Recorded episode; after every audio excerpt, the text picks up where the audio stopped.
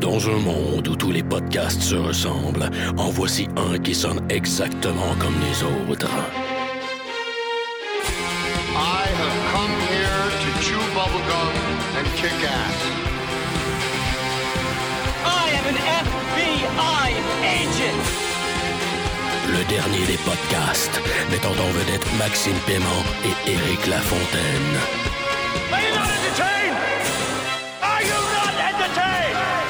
Yippee-ki-yay, motherfucker.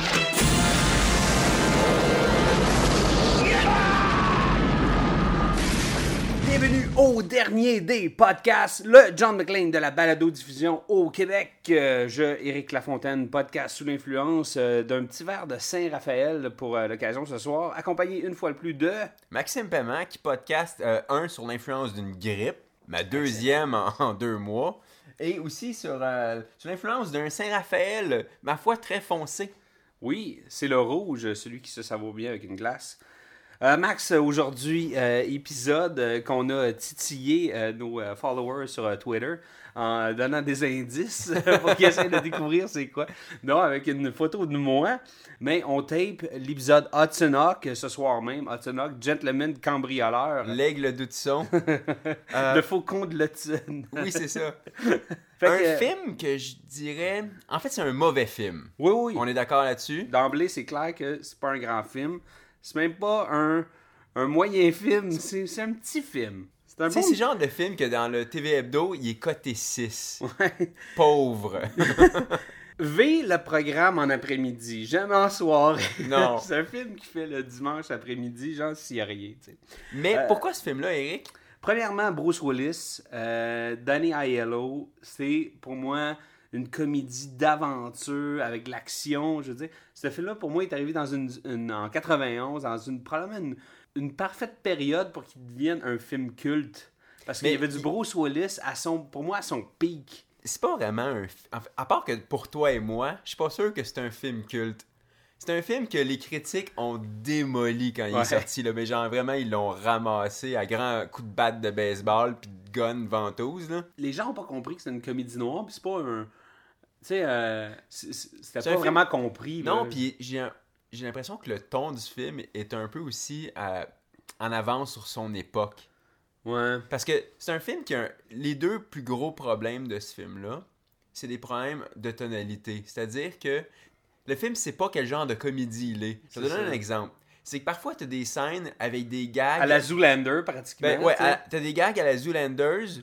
Parfois, t'as des scènes avec des gags un peu comme Naked Gun ou euh, Top Secret, comme à un moment donné quand le, le pape, il tape sur sa télé avec son set, tu sais, qui est très drôle. Mais en même temps, sinon, des fois, t'as t'as de l'humour avec des sons comiques comme des bon puis des cuits cuits cuits quand les gens Les sont assommés. craque, là, quand C'est Bruce ça. Willis se plie en deux. Là, ouais. j'ai l'impression que le fait que, tu sais, c'est un film avec des fuck, fuck, fuck, motherfucker, mais en même temps, t'as des sons de bon, je veux dire, à qui ça Tu parle? vraiment bien. ouais. Encore une fois. Wow. C'est un film qui parle à personne vraiment. D'ailleurs, je suis pas sûr si je verrais ce film-là aujourd'hui comme adulte. Je suis pas sûr que je l'aimerais autant. Mais quand j'étais jeune, les jokes de ça me faisait vraiment rire. Mais il y, a- il y a- il y a des super bons gags aussi qui sont, euh, qui sont juste délicats, tu sais, là, qui sont juste doucement glissés. Quand tu lis le poster, parce que, ok, on va, on va, on va parler du poster rapidement, là. Ça dit Catch the excitement, catch the adventure, catch the hawk. Mais tu sais, avec la grosse typo qui prend toute la page, hein, Puis tu vois la, la- la célèbre silhouette de. de- ben, célèbre. célèbre pour nous deux. tu vois Bruce Willis au bout de sa corde qui est en train de se balancer, tu sais. Mais tu sais, un un autre raison Génial. pourquoi le film est un peu. euh, c'est pas trop où se placer ou dans quel cas se mettre. Le film commence avec un livre qui s'ouvre, ok?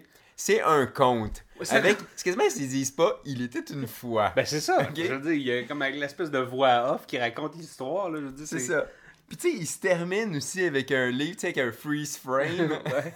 Puis Moi, j'aime les, ouais. j'aime les films qui se terminent avec des freeze frames de Bruce Willis qui enfin boit son cappuccino. Ouais. Tu sais, il a couru après son cappuccino pendant tout le film, puis à la fin, finalement, il boit. Il pitch la tasse en arrière, ça freeze frame, puis ça fond, il devient une illustration dans le livre qui se Ouais. ferme. Dis, Puis enfin, il peut jouer au Nintendo puis euh, fourrer la nonne. Ouais, c'est ça, fourrer une. Ben, on- parlons de l'intro. Moi, euh, c'est ça, ça, ça ouvre sur, euh, finalement, ben, sur, sur ce récit-là, sur ce livre-là. Mais tout de suite, on rentre dans les années 1800, là où Ah, on... puis là, on- plus que ça, là, les années 1500, là, 1400, c'est c'est oui, Leonardo da Vinci, là, c'est 500 ans en arrière. 1481. Là. Ouais, J'ai- c'est ça. j'ai- euh, Je suis dyslexique des chiffres. Donc, euh, c'est ça, on est comme dans le château de, de Leonardo, et ainsi de suite. Et là, on voit comme le- l'espèce de, de, comme de, toutes les espèces d'anachronismes dont Leonardo avec ses lunettes futuristes. Ouais. Puis il y a tout plein de gadgets qui est en train de, de, de- comme de, de peindre là, la Mona Lisa. Puis il est en train de travailler sur euh, l'instincteur, le tank, Puis il puis y a euh, des l'espèce- fusils laser. Là. Il y a un bon gag avec la Mona Lisa. Il est- en train de peindre la Joconde, puis là, tu la vois, elle est là, puis tu sais, elle ressemble un peu, puis un moment donné, elle se met à sourire. Parce que y a, il y a comme, la Joconde est presque toute peinturée, sauf, Sauf vraiment la bouche. sauf la bouche. Puis pour nous montrer qu'il a pas fini la bouche, c'est pas comme juste une couleur peau, mais sans bouche dessinée. Non, c'est carrément blanc, tu sais, c'est vraiment gros. Il y a comme zéro technique. Puis là, elle se met à peindre, là. sourire, puis elle a comme une mâchoire, tu sais, des, des mâchoires d'Halloween que tu mets des fausses dents, là. Tu sors, comme- tu sors du, euh, du Jean Coutu, là, puis tu drops une pièce pour prendre une bouche drôle. Ouais, c'est ça. Puis il fait comme Oh my god. Fait que ça, c'est... Mais en même temps, il y a un truc que, que j'ai noté que je trouve assez rigolo. Ils disent au début dans la voix, la voix hors champ qui nous raconte l'histoire que c'est un artiste peu connu. Puis on voit un Leonardo, Ouais, puis que- qui est supposé être un jeune Leonardo, mais dans son château, il y a toutes ses œuvres connues. Ouais. Ce qui veut dire qu'il s'est crissement pogné le cul le reste de ses jours. Early bloomer. Ah oui. ça. Mais c'est ça, il a l'air comme d'un artiste. C'est, un, il est vraiment cool parce qu'il a des lunettes du futur, ça, je Ouais. l'ai dit. Puis, mais il a plus l'air d'un artiste comme de Brooklyn. Là, tu l'imagines dans un loft avec tous ses hipster friends. Là, Ouais, c'est ça. c'est ça, l'intro pour moi est pratiquement comme, comme séparée. Comme C'est un autre comme- film, ouais. c'est ça pourrait quasiment ouvrir comme ça ouvre mieux que le dernier Indiana Jones euh, Crystal Skulls machin. Oui! Sérieux, c'est plus c'est, c'est intriguant, dis, oh une machine qui fait de l'art. Leonardo Vinci. tu sais, puis la prémisse c'est fucking hot là, je veux dire c'est carré. Tu sais, le cristal Ouais. qui produit, je sais pas comment un cristal peut produire de l'or avec des espèces de pales de, de, de, de métal qui tournent. La lumière. ça. Ouais, c'est ça. Mais bref, ce cristal-là, quand je le regarde, il me fait penser à la deuxième génération de cubes Rubik. Tu sais, qu'à un moment donné, quand tout le monde s'est écœuré de leur cube Rubik, il y a comme des funky dudes qui ont commencé à imaginer les cubes Rubik à 8 faces, à 12 faces, en Avec étoiles. des octogones. Ouais, c'est ça. Mais c'est vraiment, ça ressemble à ça. Puis d'ailleurs, quand Bruce Willis, euh, quand l'aigle d'Hudson ou Eddie, Ouais, Eddie Hawkins. on lui demande, tu sais, euh, quasiment un gun sur la tempe de, de faire le, le- le cristal, il fait un peu comme un, un cube Rubik, tu sais. Ben, il, il- il y a un, euh, Eddie Hawkins, il est super habile de ses mains, là, tu sais. Il peut se défaire de menottes Oui, et de de, menottes de pouces aussi, très facilement, là, en dans de 8 secondes, là. Je veux dire, c'est un, artiste, tu sais. Ah non, c'est Fait que c'est ça, puis je veux dire, ils font le pont comme, comme ça entre Leonardo et Eddie Hawkins, le personnage de Bruce Willis, en parlant d'un autre artiste. Donc on passe comme, euh, comme de la vieille Italie là, des années euh, 1500, machin, 1400. À la Nouvelle-Italie, qui est le Jersey. on arrive au New Jersey, euh, Eddie Hawkins qui sort de prison, euh, et c'est un Bruce Willis avec des cheveux, un Bruce Willis cool, avec des petites boucles d'oreilles habillé en noir. Il y a quoi? Il y a combien de boucles d'oreilles Il y sur en a son quatre. oreille? Il y en a quatre. Ouais.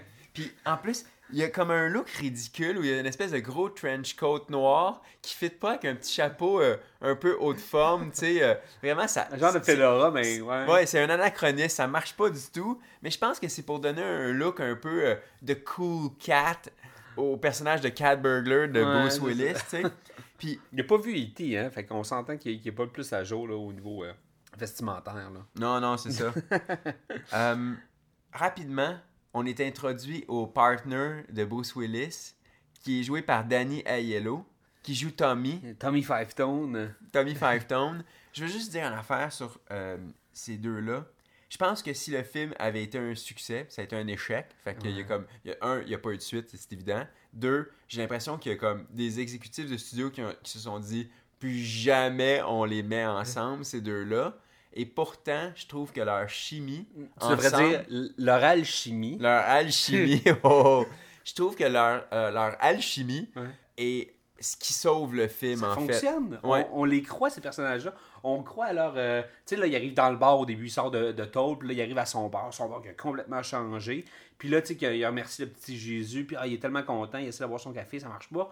Puis, ils ont tout le temps ces anecdotes-là. Ah, comment t'as pu décrocher le volant du capitaine machin? Ouais. Hey, euh, ce dude-là, qu'est-ce qui s'est passé? Tu sais, quand, tu sais, puis là, on se raconte des vieilles histoires comme quand on se raconte des vieilles histoires Ouais, d'université. J'y crois tout de suite à, à- à leur, euh, à leur amitié. Puis vraiment, c'est la grande perte de ce film-là, c'est que ces deux-là ont jamais été recastés ensemble dans un film. Je veux dire, honnêtement, demain matin, j'écouterai une comédie avec ces deux acteurs-là.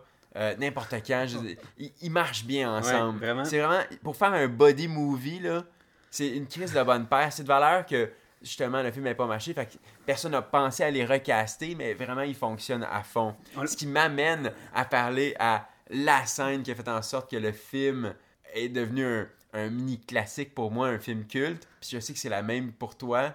C'est la première scène la, de vol. la- la première scène de cambriolage où ce que justement tu, tu vois cette, euh, cette confrérie-là entre ces deux-là et leur système. Je pense que juste le, le système, là, j'ai un quote, là, des, des chansons pour minuter leurs actions, tu sais. Comme, euh, OK, il faut aller à la cuisine, puis après ça, aller au dépanneur, puis après ça, on part le char, sais. Bon, OK, euh, 45 secondes, dépanneur, une minute et demie. OK, euh, 2 genre, minutes 47. euh, euh, genre Hot Girls de Florida. c'est ça. c'est comme si on arrête de... À un moment donné, je pense c'est que c'est Aiello, ça. il dit euh, Ça tente pas d'attacher une montre. Non, non, on veut faire ça old school comme ils ont toujours fait. C'est des vieux partners. Fait qu'ils ils se time avec des chansons, puis on Ils comprend. chantent au fur et à mesure. C'est ça, c'est des grands amateurs de musique. C'est des gars que. C'est des amis, C'est tu des sais. fait que- classiques. C'est ça. La référence, c'est des, des vieilles tunes de, je sais pas, Frankie Valley, Pat Boone, euh, C'est ça, les années Sinatra, 50, tu sais, là. 60. Euh, ça, c'est top. Ce que j'adore aussi dans la scène du vol du, du cheval, tu sais, tu sais, on dit qu'il y a de l'humour bon enfant. Big Stan sur sa chaise, moi, ça me fait toujours rire. Ouais, un- c'est un gros qui brise une chaise puis qui tombe, là. Je veux dire, ça, c'est drôle. C'est toujours drôle quand t'as comme 8 ans, tu sais. Autre chose, La- Ouais, vas-y. les skateboards en partant. Ouais, ils ont des vieux skateboards poissons, là. Puis, la c'est ça qu'il a noté, mais la, La- position de Danny Aiello sur son skateboard, tu sais, Bruce Willis, il était à genoux dessus, puis il serre de ses mains, tu sais, comme pour ramer. Danny Aiello, il est assis comme en indien ou je sais pas quoi. Même pas, il est pas capable de s'asseoir en indien. Non. Il fait juste comme genre des ailes avec ses jambes. c'est il a pas l'air confortable. Mais sinon, toute cette scène-là, Il y a la- du coolness. Moi, je la trouve Ah, oui. fucking cool. Avec la musique, puis là, il fait stop sur toutes les VHS, puis là, il fait rewind, puis là, il fait play. cette, cette chorégraphie-là me fait penser aux meilleures scènes du remake de John McTiernan, euh, l'affaire Thomas Crown. Ouais. Les vols avec Pierce Brosnan sont super élégants dans leur mise en scène, et c'est à ce moment-là, dans cette scène-là de cambriolage, qui ont vraiment frappé la note parfaite. Si le film avait été juste comme cette scène-là, mais comme cette scène-là sur deux Bien heures, étendu, bien ça serait décliné. devenu un film, j'ai j'ai envie de te dire, quasiment aussi célèbre que les Ocean Eleven de Soderbergh, tu sais, puis... Ça aurait pu. Ça Ouais. aurait pu. Justement, cette scène-là est, est brusquement coupée par une espèce de raccord que j'ai jamais compris. Mm. Donc, euh, c'est ça. Donc, il se fait comme euh, forcer à voler l'espèce de ce, ce cheval-là pour les remettre à la CIA ou les, ou les Mayflower, en tout cas, peu importe. Ça, c'est vraiment pas important. Mais c'est qu'il tombe du building. Ouais, il se sauve en sautant du building. Puis pour comme atterrir dans le genre de, de- comme de, de genre de paravent, l'espèce comme de truc en toile. Là, ouais, qui est toujours à l'entrée des buildings de New York, là. On sent qu'il est comme qu'il va survivre parce que sinon le film arrêterait et ça coupe et il se retrouve comme comme Avec un son comme ça. comme comme s'il aurait tombé assis sur la puis là il se retrouve comme Dans face un au salon, dans un couch. Moi sérieux là ça m'a ça me on dirait que ça je l'ai pas pardonné même la première fois même aujourd'hui malgré que j'adore ce film là je fais comme ah je comprends pas Oui, puis ils vont réutiliser cette cote-là un peu plus tard en Italie. Ça marche pas. non Tu sais, c'est ça quand on dit rupture de ton. Autant où la mise en scène dans la scène de vol avec euh, Swinging on a Star, qui est top, cote, puis là, c'est comme une cote super brusque, euh, maladroite dans la mise en scène. Ouais. C'est vraiment un film qui sait crissement pas où se placer. L'histoire est bonne. En fait, là, je veux dire, cette histoire-là est super, ok? Que ce soit l'histoire d'un cat burglar qui se retrouve à être comme forcé de voler comme des artefacts, sais, où qu'il y a des grands comme euh, une grande corporation avec des milliardaires qui veulent comme. Ouais, puis la CIA. Le synopsis? Il est écœurant, ok? Mais le scénario, il est tellement moche. Ah oui. C'est tellement de la merde. Ça n'a juste aucun fucking sens. Puis je pense que ce scénario-là pourrait être réinterprété. Oui, tu sais, un film qui pourrait avoir un remake, là, ça, c'en est un. Je pense en mérite Parce que un. le synopsis de Céciline est top. le, le synopsis de lignes, il est pas plus ridicule que Da Vinci Code. Mais vraiment Non. pas.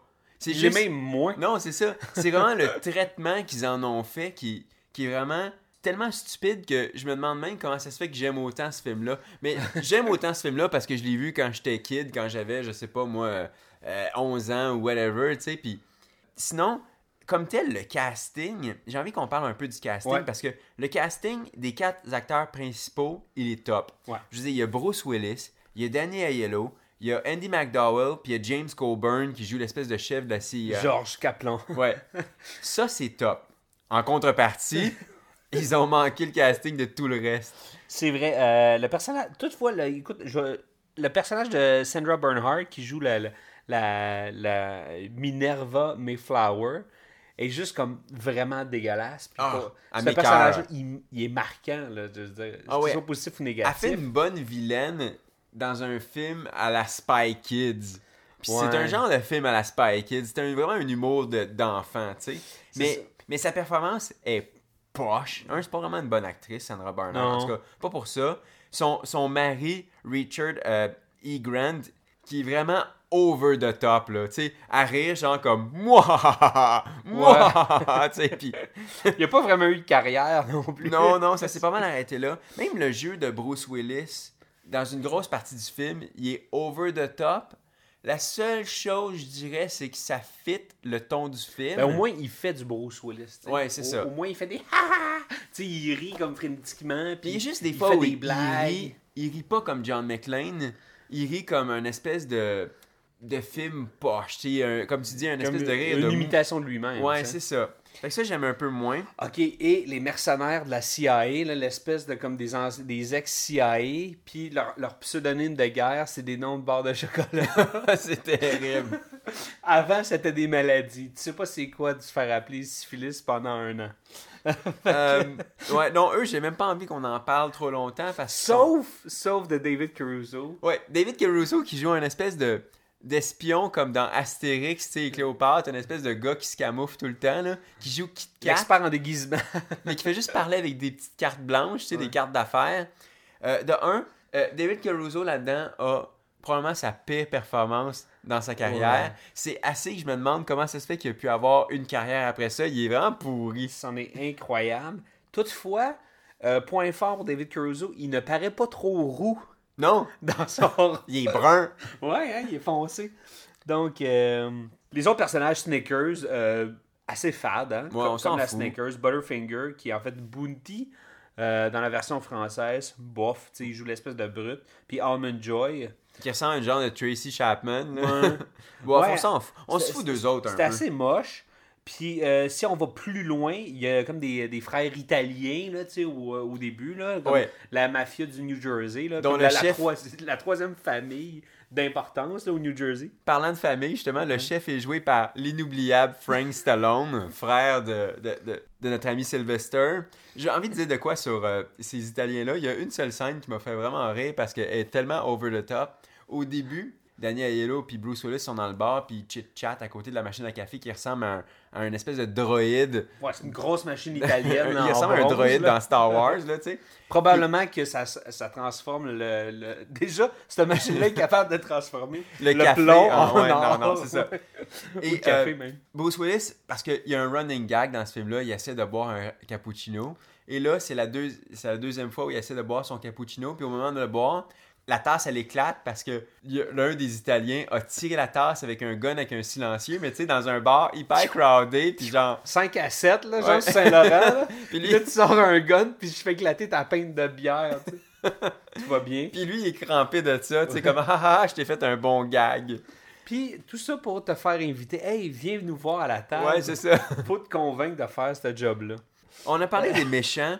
Euh, juste qu'on s'attarde un peu sur les Mayflowers parce que, euh, de un, ils sont weird un peu. Ils sont sexuellement weird, je trouve, ce Mais couple-là. ça, ils pourraient être des, des frères et sœurs, ou ils pourraient être couple. Je pense que j'aurais aimé ça qu'ils soient frères et sœurs et couple. Ça les aurait rendus encore plus fuckés, je pense. Surtout moment donné, t'as une scène où que, ils montrent des photos, puis il y a comme dans l'espèce de, de carrousel, de diaporama, diapositive, ouais. il y a comme une couple de photos d'eux en sadomaso, tu sais. Puis je trouve ça fit. Fait que tant qu'à ça, il aurait dû être frères et sœurs, tant qu'à être over the top, là.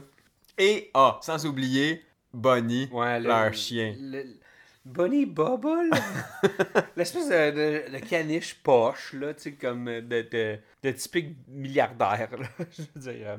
Et euh, ce chien-là, qui a probablement la plus belle mort de tout le film, Ah qui se fait euh, catapulter, là, parce qu'il y a comme une machine à, à balle de à tennis. balle de tennis, puis comme tout bon chien qui aime attraper les balles de tennis, il attrape sa dernière balle et il se fait comme catapulter à l'extérieur du château de Leonardo. Mais c'est ça qui est drôle, c'est de la façon dont c'est fait, c'est comme, tu sais, le chien est agressif, il est comme, Arr comme un petit crise de caniche enragé. Puis honnêtement, un chien laid qui passe à travers une fenêtre puis qui revole, ça me fait toujours rire, même 20 ans plus tard. là. Ça, c'est un des bons gags. C'est un, un- un film que je suis capable, là, aujourd'hui, de rire encore pour vrai, comme ha ha ha ha. Tu sais, comme pas juste comme sourire de l'intérieur. Mais il y a d'autres choses que des gags aussi. Il y a quand même des scènes d'action. Ouais. Ça reste un, un- un film d'action. Je, je- je te lance une scène comme ça. L'agent de poursuite dans l'ambulance au début, avant qu'il se retrouve à Rome. C'est une terrible scène à tout point de vue. Il y a, il y a pas peu près rien que j'aime de cette scène-là. Oui, il y a une scène que j'adore. Ben, il y a un petit bout de scène que j'adore là-dedans, c'est qu'il se fait comme interroger comme sur la civière et comme genre pour créer diversion, il prend un rack de seringues Puis il plante dans l'italien. d'en face d'un des Italiens. Puis il se met juste à crier. Ah! Ça c'est drôle. Ça, Après ça, L'autre le pousse en dehors de, de l'ambulance. Lui, il est sur la civière. Puis c'est ça que j'aime un peu moins, c'est que là, le jeu devient vraiment cartoonesque où à un moment donné, il y a même une bonne femme qui lance une cigarette. Il Mentholé. l'att- Ouais, mentholé. Il l'attrape, tu sais, puis elle fume deux, trois puffs, tu sais, puis il la pitch. C'est un, il y a un gag de cigarette mentholée qui est comme... qui était déjà plus drôle en 91, tu sais. Puis en plus, tout ce jeu-là, il est hyper cartoonesque, tu sais, comme... À un moment donné, la civière, tu sais, elle prend une sortie. Il, arrive à un poste de payage, il a le temps de prendre le bon change puis de lancer du- comme des pièces. Ouais, pis tu sais, le fait qu'il gueule, genre, exact change, son jeu à ce moment-là, c'est là où le jeu de Ah, Bruce over the top, je trouve qu'il est un peu trop, ouais, over the top, comme tu dis. Mais cette scène-là finit par une explosion. Assez drôle, ça. Genre, l'ambulance qui poursuit la civière à la fin euh, se retrouve à prendre un jump quelconque Mhm. et avant d'atteindre quoi que ce soit, explose. Puis il y a surtout un des panneaux latéraux de l'ambulance qui explose. Oui, puis elle explose évidemment. tellement tôt avant le choc que ça peut pas ne pas être intentionnel. Je pense que là, ça c'était un, c'était un gag voulu, tu sais. Sûrement. C'est ça, c'était l'idée, c'était d'être over the top dans, dans Puis- tout. Puis une fois avoir comme vraiment crashé, elle réexplose. Ouais. Puis là, tu sais, comme Bruce Willis, il lance une petite ligne, là, comme rien de cassé ou Ouais. everything's alright, là, tu sais. Euh, ça m'amène à une autre scène euh, d'action qui me fait. euh, qui fait- qui m'a fait assez rire, c'est la scène des dards empoisonnés. Ouais. Tu sais, euh, ceux que ça fait longtemps qui n'ont pas vu le film, c'est simple, c'est que Bruce Willis puis euh, Danny Aiello, ils se font capturer, tu sais, en se faisant comme. Tu sais, avec euh, des dards, euh, tu sais, souffler des dards dans le Avec cou des avec, genre avec des- du curare ou je sais pas trop quel poison qui fait en sorte qu'ils sont fixés pendant comme 2-3 minutes, tu sais. Puis, mais c'est c'est le pire plan, genre, tu sais, comme, c'est pas, en fait, je vais te paralyser pour après ça installer une bombe. Puis je sais que tu vas être paralysé pendant 120 secondes, puis là, je vais setter la bombe à comme 125 secondes. Non, Toutefois, je pense que ils ont, voulu faire cette scène-là pour utiliser l'espèce de gadget qu'ils avaient pensé, là, en session de writing. un fantastic gun. Ça va être un genre de bazooka qui lance des bombes autocollantes. Honnêtement, j'adore. c'est- une, belle arme. J'adore ce gun-là. C'est vraiment un gun de jeu vidéo, ça. Ça pourrait faire un top 5, ce gun-là. Oui, à noter. Arme originale. Oui, à noter. Euh, Surtout, faut que tu promènes ce, ce genre de bazooka-là dans un sac de golf. Ce qui rajoute au coolness du euh, bazooka de bombe. mais à ce moment-là, il y a une autre scène assez cool avec une toune, qui est la deuxième grosse toune du Ouais. film. Side by que- side. Side by side, où ce que Danny Aiello prend le gun avec le- la ventouse, puis il se met à, comme, à placer des bombes un à peu partout. détruire le château de Leonardo. Ça, c'est le plan. On va mettre des bombes partout juste pour fucker le chien. Puis évidemment, pour se minuter, on chante une toune. non, mais Ben- c'est le plan de voir Danny DeVito chanter avec un sac de golf dans son dos où ce qu'ils mettent les bombes, puis tu sais, il est partout. Ça, Le bruit assez... du gun, puis surtout quand la bombe elle, Elle colle, elle colle ouais. puis elle tourne, elle fait comme locké dans sa cible. Ça, c'est un, ça, c'est un bon bruit. Tu sais, Ouais. Il y a des très mauvais bruits dans ce film-là, mais ça, c'est un bon bruit. Mais parlant de mauvais bruit, ça m'amène probablement à la pire passe du film. Bruce Willis, il se bat contre James Coburn. James Coburn qui doit avoir à peu près 70 ans. C'est un expert de la CIA qui les points de pression, puis le tai chi, puis il connaît ça. là. Ouais, ouais. Alors, c'est vraiment tout un combattant. On a vu que à chaque fois où on coupe à un plan loin, on imagine très bien que c'est une doubleur parce que soudainement, le gars, il est super souple puis il fait des round kicks à la Van Damme, tu sais. C'est un peu comme Franck Desbrines quand il se bat, tu sais. Ouais, c'est tu ça. vois Leslie Nielsen, puis là, après ça, tu tu vois qu'il est comme super agile, mais vraiment trop. Ninja-like-esque. Mais tu sais, il de dos ou de trois quarts, mais jamais de face, tu sais. Fait que pour venir au combat, t'as comme James Coburn puis tu sais, euh, Bruce Willis qui se battent. Puis là, rapidement, en fait, c'est même pas une bataille, c'est juste James Coburn qui crisse des claques à Bruce Willis. Puis au début, ça commence avec comme gauche, droite, gauche, droite, gauche, droite. Puis là, à un moment donné, ok, tu fais. En accéléré en C'est plus. ça. là, Puis en c'est plus, un, petit accéléré de cheapette, un peu, euh, tu sais, euh, j'ai envie de te dire, euh, Laurel et Hardy, tu sais, ou euh, Ouais. Cha- Charlie Chaplin, c'est barre. Stooges, là, très, Ouais. très genre. là. Et là, on part, on s'en va voir d'autres- d'autres d'autres séquences ailleurs, d'autres scènes ailleurs. On revient, il est encore en train de le flapper gauche-droite, gauche-droite. Et là, à un moment donné, il change avec ses pieds, puis là, il frappe de haut en bas. Puis là, Willis se met à se lever, pencher, se lever, pencher. Mais là, il s'est fait frapper tellement souvent qu'il est comme coincé comme ça à se pencher, se lever, se pencher, se lever. Mais là, en plus, avec un son de... Un bruit de cric, là. Ouais. pour- Puis là, James Coburn, il prend son élan pour faire une espèce de coup de pied à la Van Damme, tu sais. Là, il part à courir. Et là, soudainement, j'imagine que Bruce Willis s'est décrinqué. Il décide de rester penché. Il dit Ah, tiens, mon chapeau est, est tombé par terre. Il se penche pour ramasser le chapeau. James Coburn saute pour faire un sidekick, passe par-dessus, puis tombe en bas du château. C'est tellement ridicule. C'est une bonne fin, pareil, pour un grand agent de la CIA là, qui, a comme, qui a comme donné sa vie au euh, blablabla. ouais, c'est ça, c'est ça, service. Oh my god. Cette scène-là nous amène à deux, trois choses. De un, on va penser brièvement, mais assez, de façon assez convaincante, que le personnage de Danny Aiello meurt dans une espèce de limousine qui crash et qui explose en vol. Puis, tu sais, ça prend une plongée de, de 100 mètres ou plus, tu sais, dans le vide. Puis, elle tombe à, à terre dans, le, dans les roches. Mais elle avait explosé parce qu'il y avait une bombe aussi qui s'est collée dessus. Bref, C'est une vieille voiture, C'est une vieille limousine. là, qui fait que là, 20 le personnage de. Tommy est explosé, Bruce Willis est chagriné. Ça nous amène à Andy puis Bruce Willis qui sont capturés encore une fois. Et là, genre, les Mayflower vont mettre en action la machine de Leonardo da Vinci. Et là, euh, quand je parlais que Bruce Willis, tu sais, euh, avait re- re- remodelé le, Le cube cristal, le Rubik, le cristal Rubik, volontairement, il a oublié une partie. Un petit morceau de miroir. Puis tu sais, je veux dire, ils ont tous les moyens du monde, les Mayflower, mais ils sont pas capables de faire un casse-tête avec trois fucking morceaux. c'est ça. C'est vraiment un casse-tête à trois morceaux. je veux dire, ça n'a aucun sens. Puis On sentait que c'était des triangles parfaits. Oui, puis c'est une étoile, fait que forcément, c'est toutes des pointes. Ils mettent le, le cristal pas au complet Ouais. dans la machine, ils activent la Ce machine. qui est très, très, très dommageable. là. Ouais, ouais. Apparemment, quand la lumière va passer dans le cristal qui est pas assemblé au complet, ça va faire exploser le cristal. Demandez-moi pas comment. Le soleil fait exploser le cristal. Et là, de un, il y a un bon kill. La folle, elle mange l'espèce de plomb liquide Ouais. tu sais, elle est recouverte de plomb liquide et ça, c'est assez efficace. C'est genre une mort digne des, des, des villains dans James Bond. Ouais. Tu sais, des années 60 Non, vraiment, là, ou là, 80. Là. Ça, c'est cool.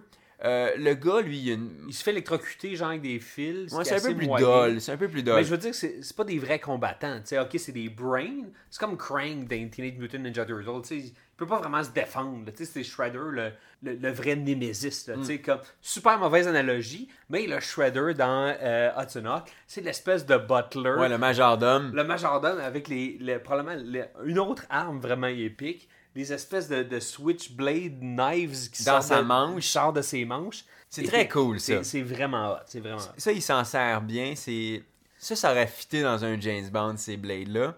Et là, il y a une bataille entre Bruce Willis, tu sais, que... Et euh, Alfred. et Alfred, si on veut. J'aime assez bien ce, ce kill-là parce que là, c'est. C'est vraiment la passe où, rapidement, euh, tu sais, il met ses- les lames de chaque côté en, en croisée autour du cou de Bruce Willis. Fait que ça fait vraiment comme un ciseau. Tu vois assez le coup venir, il va se défaire de ça, il va le replanter vers le majordome. Là, une fois que le majordome est pogné sa porte avec ses deux blades en croisé, Bruce ferme la Willis, porte. il ferme volontairement la porte super fort.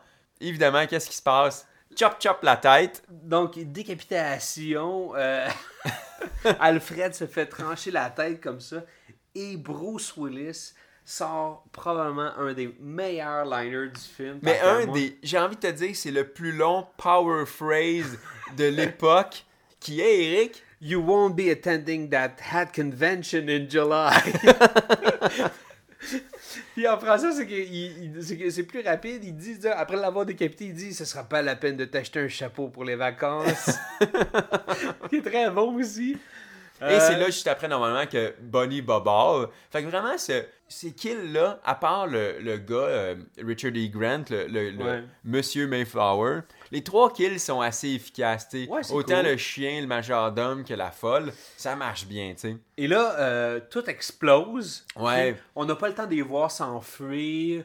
Tu sais, ils ont, ils ont pris des shortcuts dans ce film-là. Et là, un autre super shortcut, on se retrouve dans le deltaplan de Leonardo. Qu'on avait vu au début. Et euh, Andy McDowell, Bruce Willis, euh, S'envolent au loin. atterrissent euh, le matin dans les prés italiennes. Avec Donc, des enfants qui courent. Le là. soleil s'est levé, tu sais, c'est ça, puis tout le monde. euh, Enfin.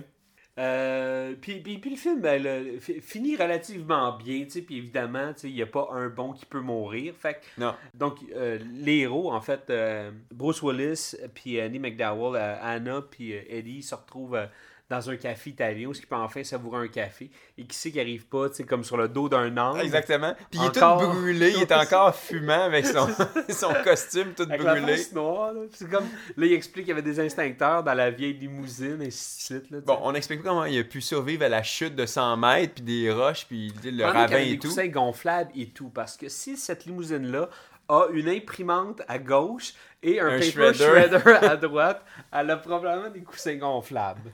Euh, mais sinon, vraiment, euh, pourquoi on a décidé de faire le podcast sur ce film-là? Moi, j'aimais ce film-là quand j'étais jeune. Toi, t'aimais ce film-là quand t'étais jeune. Ça a été comme une espèce de Ah, toi aussi t'aimes ce film-là? un genre Ouais. de dénominateur commun. Exactement. Assez obscur que tu fais comme Ouh, tu sais, Oui. un, un club select de 16 personnes, puis là, enfin, il y a deux personnes qui se rencontrent. On pouvait pas ne pas devenir amis si on aimait les deux Hudson Hawk. je veux dire, c'est c'est- c'est un Bruce Willis avec des cheveux, je le redis. Je veux dire, c'est. c'est- c'est- Pour moi, c'est c'est un, un film culte. J'ai Ouais, pas de honte à le dire. Un culte personnel. C'est ça, c'est pas un bon film, je peux l'avouer. L'histoire est excellente. Le synopsis est top. Puis aujourd'hui, je pense qu'on pourrait livrer un film sérieux sur un cat burglar qui se retrouve piégé dans cette histoire-là. C'est juste que le rendu et le scénario est juste horrible. Puis, euh, je veux dire, c'est euh, ça. ça, gentleman cambrioleur. le, Le- faucon de l'Hudson. fait que catch the excitement, catch the laughter, catch the hawk. Euh, Hudson Hawk, 1991. euh, réalisé par euh, Michael Lehman, qui a pas fait grand-chose, sauf euh, Airheads. Excellent film, qui est pas un film d'action, malheureusement. Fait que, non, c'est ça, Hawk, euh, pas assez pour être un classique de la rate, hein? Oh non, pas du tout. C'est, un classique de rien. c'est même pas un classique, c'est juste un film culte pour toi puis moi. Excellent. Donc, mais on vous, on vous encourage à le voir si vous ne l'avez pas vu. Dieu, si vous avez écouté ce podcast-là sans avoir vu le film, bravo, allez le louer immédiatement. Vous allez avoir du fun. Ou vous allez être vraiment déçus puis plus jamais nous écouter.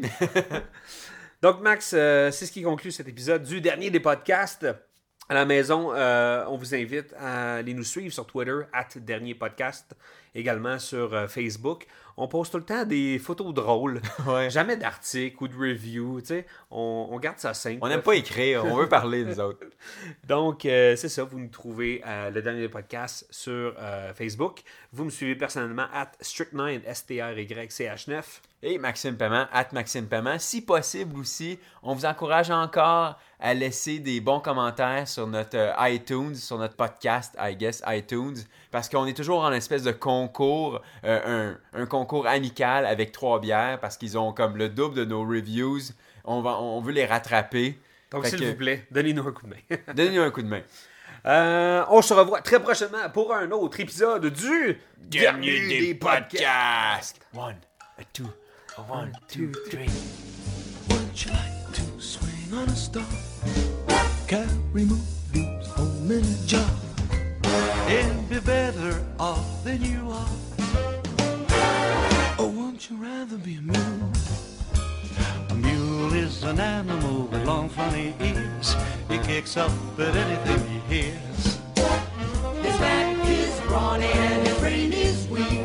He's just plain stupid with a stubborn streak. And by the way, if you hate to school, shh, you may grow up to be a mule. Or would you like to swing on a star? Carry moonbeams home in a jar. And be better off than you